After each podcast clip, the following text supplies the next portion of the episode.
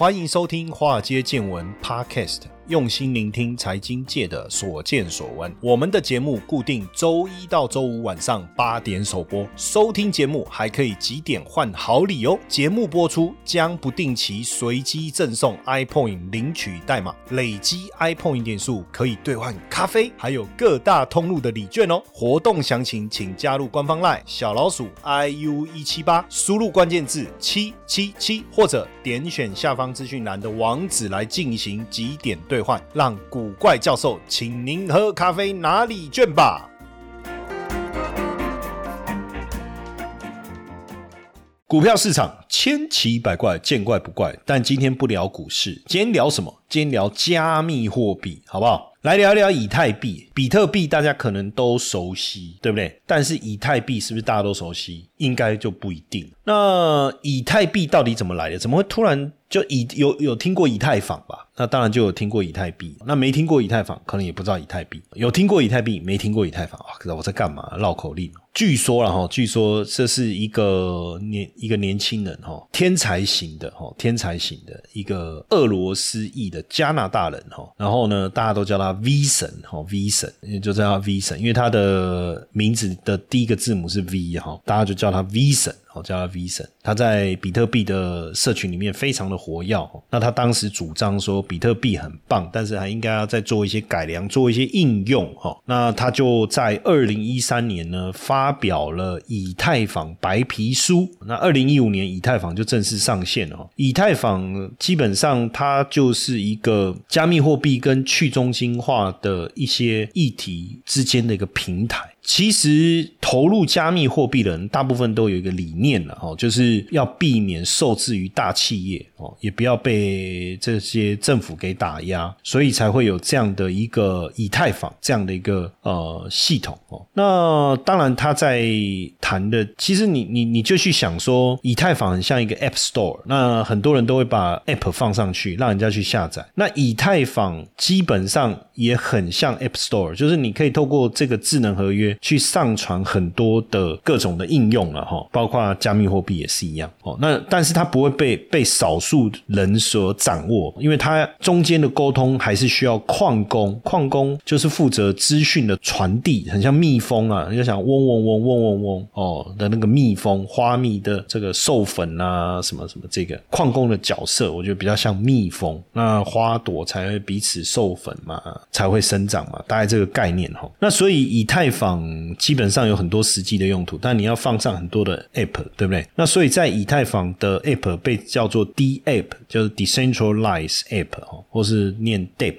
可以吧？哦，那当然就是透过智能合约去架构。那到底什么是智能合约？哈，那智能合约就是区块链上的特殊的协定。就你在制定合约的时候，你就这样大概这样去进行。哦，那智能合约有提供验证。那很多交易是不可逆，可以追踪，但是不可逆。哈，那很多网络有做一些举例的。哈，那我们就沿用这个网络举例的方式。哈，它就是说，智能合约很像一个自动贩卖机，反正它所有的机制都帮你设定好了，那你就按钮。哦，你要什么产品，然后它上面有金额你就投入，它就会把这个饮料啊丢出来给你。那你这当中你不用电源，就无人化的一个过程。所以智能合约其实也是这个概念哦，就智能合约都是城市码构成。那你要你就是选择你要的，这样你就可以做出你想要的东西。那当然，这个以太币就是在以太坊依据这个智能合约所产生的一个加密货币。那所以同样的，当你进行一笔交易，你要做转账，你就要你还是需要。矿工去在区块链上面帮你记账，那你就必须支付他一些些以太币哦，当做费用，我们叫 gas fee 哦，瓦斯费就是手续费，请他帮你处理。区块链的概念就是它是一个簿记式的思维。那一般来讲，我们在记账、流水账，你自己记录，你自己知道就好，对不对？比如说我们把钱放在银行，那基本上只要银行那边有记录了，那这个交易就算成功了嘛，哈。但是区块链的概念是，它必须让整整个区块链里面，一半以上的区块链都跑过了，每一个 block 一半以上的 block 都跑过了，才表示这个交易被记录下来。那当然，以太坊就说矿工到底，就说你要支付给矿工到底多少的费用，其实依据呃你的需求而定哦。如果我们把以太坊想成是一个高速公路要收费，那它的过路费怎么决定？就是采用竞标的。所以如果塞车，那当然这个过路费就很贵，因为大家都想要赶快通过。那假设说你更有钱，你是一个土豪，那反正我就付你十倍、二十倍、三十倍的钱，我就走路肩。那路上都没有什么车，这个时候当然你的呃所要付出的 gas fee 就是这个交易费就很很低，大概就这个逻辑。那以太币跟比特币不一样的地方是什么？就是比特币大家也知道，它每四年奖励减半的机制，到最后它的总量就是两千一百万颗。以太币没有这个发行量的上限哦，没有这个发行量的上限，但是它的供给模式哦，它的供给模式是一个，就是它的成长力道也是慢慢的在减弱，而且每每经过一段时间，他们就会有一轮的升级哦，升级就是把一些没有用到的 gas fee。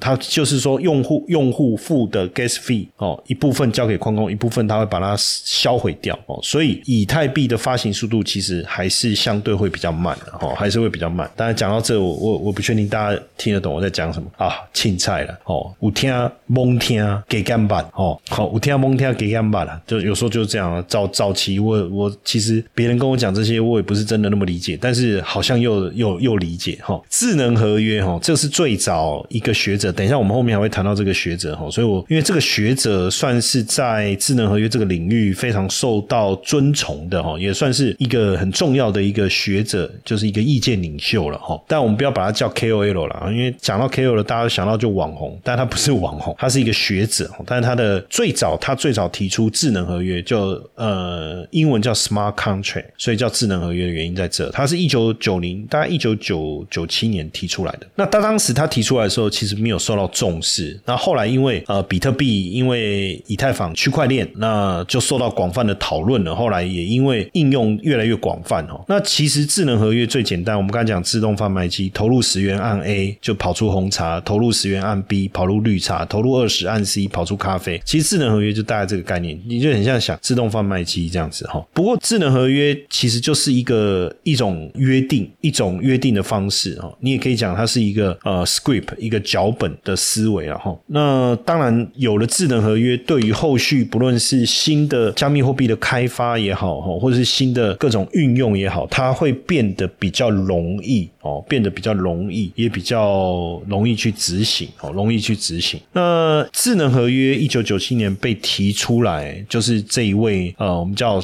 这一位叫萨博尼尼克萨博哈，这一位叫尼克萨博，这一位他是。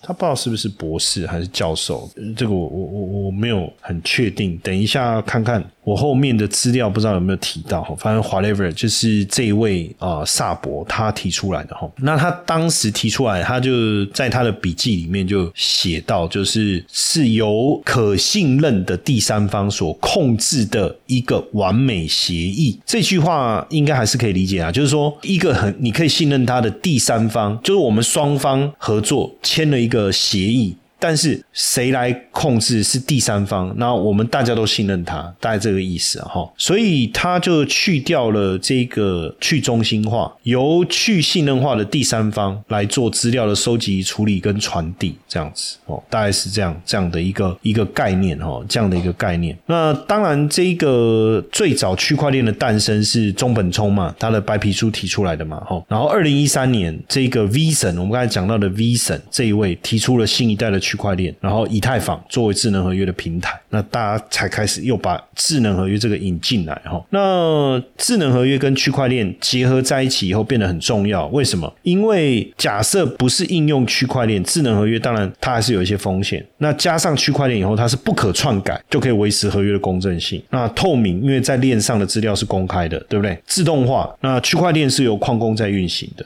去中心化，这个也是区块链非常重要的概念哈。那所以智能合约的应用层面就很广了，不止加密货币产生新的货币的一个模式哦，包括金融贷款、管理系统、银行系统、保险、房地产、物联网都，甚至游戏都可以用到智能合约，对不对？为什么智能合约加上区块链的概念会变得很好？比如说你玩一个赌博游戏好了，那你如何确定这个呃软体公司没有作弊？所以如果透过智能合约或区块链的特性，你就能够确保这是一个公平的公平。当然，公平的意思就是几率问题哈，就不你就不用担心可能庄家作弊这件事情哦，就不会担心这件事情。那当然有利也有弊了哈。那聊一下这个刚才前面聊的东西，其实可能对没有兴趣的人来讲，也不知道我在讲什么；有兴趣的人就啊，对对对，大概懂意思。聊一点有趣的哈，就这个符号。符号怎么讲？就是大家知道那个 dollar sign 嘛，dollar sign 哈，dollar sign 最早出现是在一七七七年的时候，英国、美国、加拿大跟西班牙他们的商业信函，然后本来是 P，然后右上角 S，后来呢 S 跟 P 重叠。然后最后 P 的部分，那个像耳朵那个部分被省略以后，就变成现在的 dollar sign 哦，就是变成现在的 dollar sign 了哈，大概是这样。那为什么聊这个呢？因为我们要来聊这个比特币的符号嘛。比特币的符号大家知道是长什么样？就一个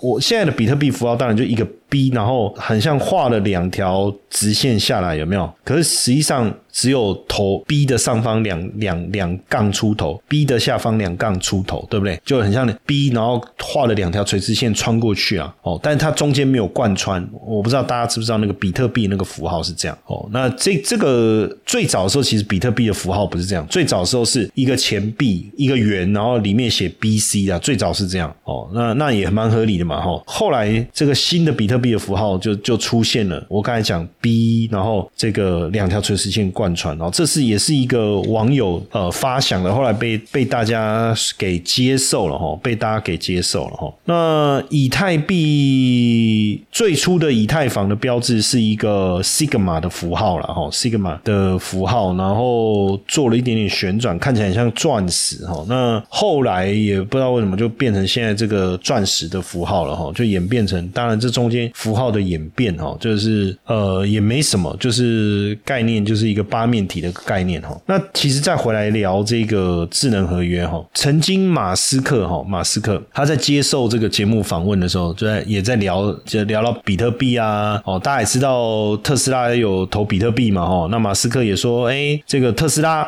可以接受你用比特币来买哈，这个所以他其实是非常支持这个加密货币的哈，那也合理嘛，因为很多人都怀疑说马斯克其实就是外星人，那如果他不是外星人，他应该能够接受外星来的资讯，要不然。为什么他那么聪明哦？他可以做出这个电动车，然后火箭可以上太空哦，等等诸如此类的哈。那他曾经在一个节目当中也在聊比特币，聊中本聪哈这这一类的哈。那他其实呃也曾经讲过了哈，他就是说这个连他都搞不懂到底什么是智能合约哦，因为因为他说这个太厉害了，他就这样讲哈。那所以他是说。这个他也举牌旗投降了，他说他也搞不懂智能到底是什么，但我我觉得应该是一个比较客气有趣的一个讲法哦，客气有趣的讲法，但是确实啊，很多人确实是搞搞搞不太懂到底什么是加密货币。嗨，各位华尔街见闻粉丝，大家好！如果你正在研究如何开始投资，并且希望拥有一套严谨的规划，我特别准备一堂六十分钟免费的限时试听课程。我将在课程中告诉你如何在三个月内透过投资稳定获利的五个秘密。秘密一：如何提高投资胜率，不用再担心股市涨跌。秘密二：如何摆脱盯盘交易，克服人性弱点。秘密三：当股市崩盘时，如何扩大获利。秘密四：如何从零开始建立完整的交易系统。秘密五：如何循序渐进，学会透过投资稳定获利。赶快点击下方说明栏网址观看影片，或者加入官方 LINE 小老鼠 iu 一七八，输入八八八登记索取这堂免费的限时试听线上课程哦。不过现阶段，我觉得现实社会的运用啊，其实越来越广泛哦。呃，斯坦福大学哈有一门课叫加密货币与区块链的技术的一门课程哦。那通过考试，就是你上课要通过考试，你就会拿到一个 NFT。那这个 NFT 在 OpenSea，OpenSea 就是一个 NFT 的交易平台，它的最低价是九点九个以太币。那很多人通过课程，哎，就拿到了这个 NFT 哦，就拿到了这这个 NFT。那 Link LinkedIn 哦。在去年的报告里面，哦就有提到，很多公司现在对于区块链跟加有加密货币经验的需求的员工的需求正在上升，哦，正在上升。在美国，包含区块链跟加密货币这个术语的工作岗位，成长了六倍，六倍。区块链是在雇佣员工的需求的条件上出现频率最高的关键词，所以表示现在全球对区块链人才的需求在爆发性。的增长，但区块链不等同于加密货币，应该是说加密货币建构在区块链的这样的一个结构之下，增加它的可信度嘛，哈。但区块链的应用不包含只限定在比特币、加密货币等等。但是我要特别讲，很多加密货币有有些加密货币根本不是区块链的技术，那个就有很大的问题，你就要特别注意哈。那当然，对区块链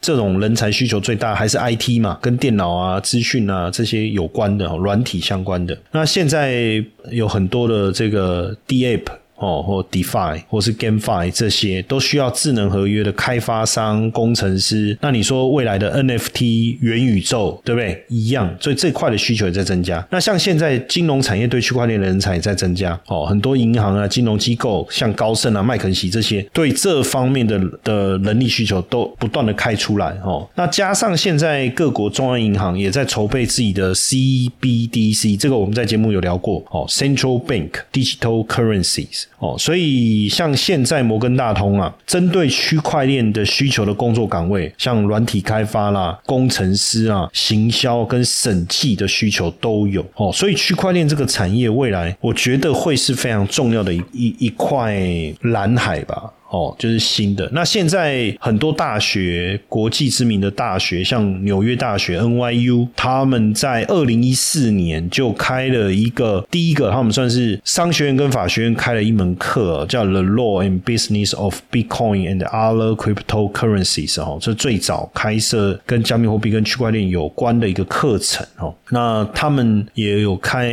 一门这个 Digital Currency 哈，呃，Revolution in Money and Payment 哦。啊，Introduction to Blockchain and Distributed Ledger Technology 啊，这让大家去了解去中心化跟加密技术。其实我之前在呃交大也有开这个，我开的这个课叫金呃，应该叫呃怎么解释比较好？就是。金融科技，然后我是叫怎么翻译比较好？金融科技跟资产管理，然后就 FinTech 啦，我我叫 FinTech，叫中文叫金融科技，这样讲应该是对的。FinTech 哦，FinTech 跟 Asset Management 啊，我里面也是在谈这个，就是说很多这种区块链的应用啊，在金融资讯上面哦，包括它在防伪，就是就比如说资讯的传递的保密性上面，其实是很好哦。那新加坡国立大学其实。也在二零一八年就成立了区块链研究中心哦，区块链研究中心它算是一个学术研究实验室啊，要解决这个区块链跟加密资产这些问题哦，所以呃，他们也开始哦，新加坡算在区块链这个方面的研究算是相当活跃的哈，相当活跃。还有加州大学伯克莱分校哈，UCB，那当然他们也他们的 EECS 学院也跟这个 EDX 合作哦，也开了很多区块链的一个课程哦，也开了很多区块链。的课程，那包括呃，Cornell 他们也不论是区块链的教授也好，或科学方面、计算机统计方面，哦，也开设了在商学院也开设了这个 cryptocurrency 跟 blockchain 的课程哦，课程。那 Stanford Stanford 也在二零一八年成立了区块链研究中心哦，那他们的科研实力很强啊，这是可以肯定的哈。所以其实你会发现啊，这个这个区域啊，这越来越被大家所接受哦，越来越越被大家所接。受。不过，我们回头来谈一下这个刚才我们讲的这个萨博哈，呃，他是一个计算机的科学家哈，然后也是一个密码学家哈。其实，在中本聪啊，反正也不知道这个人到底是真生实人是谁，就是腾空出世嘛，有没有？哦，我我觉得这个中本聪，其实每每次聊到这个人，我跟香港几个投行的朋友我们在聊，每次我们都说，我们常常讲蛋生鸡，鸡生蛋嘛，哦，这个是无一个无解的问题。那中本聪到底是谁？这种类似这样，就好像一个无解的一个问题。然后他其实呃，就提出过 Big Gold，就是看 Big Gold，就是那个。比特黄金呢？哈，那智能合约当然也是他最早提出来的。一所以一开始的时候，其实他对以太坊还蛮肯定的，因为毕竟以太坊是走智能合约的架构嘛，哈，对不对？一九九四年的时候，萨博在他的论文里面哦提出智能合约的概念哦，他说智能合约是能够执行合约条款的计算机化的交易协议哦。那智能合约的设计的目标是满足常见的合约的场景，最大限度去减少恶意的破坏跟意外的状况，也可以最大限度的去减少对受信任中介的需求哦。那他概念提出很长一段时间以后，其实都只是一个设想哦。那一直到二零一三年这个 V 神就以太坊的创创始人，在白皮书中，当他采用了智能合约这个概念哦，那他就讲到了这个下一代智能合约跟去中心化应用平台嘛，就是这就是以太坊。那为了致敬这个萨博哈，那他的这个以太坊的数量单位哈，一以太币。就等于一百万个萨博，他就用了萨博这个来对他表示敬意了哈。但是也不知道为什么，后来在二零一四年到二零一六年这段期间呢，萨博开始发表的一些评论都是比较批评这个以太坊。接下来就是我们今天的彩蛋时间，iPhone 领取代码 i 七二三九。